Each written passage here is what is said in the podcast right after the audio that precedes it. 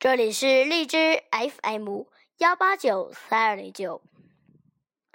现在是嘟嘟英语时间。今天我要阅读的是第三单元第一部分。Unit Three at the zoo.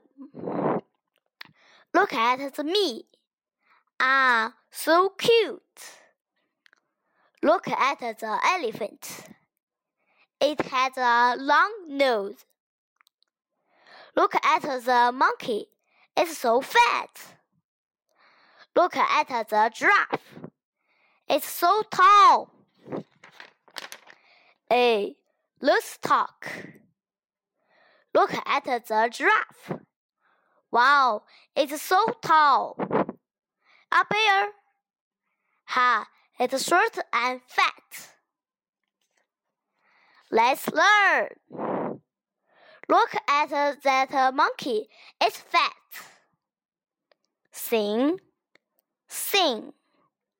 Fat, fat. Tall, tall. Short, short. Let's do. Be fat, be fat, be fat, fat, fat. Be sing, be sing, be sing, sing, sing.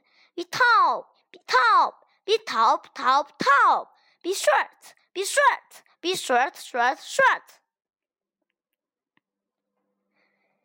今天的嘟嘟英语时间就到这里，谢谢大家，明天见。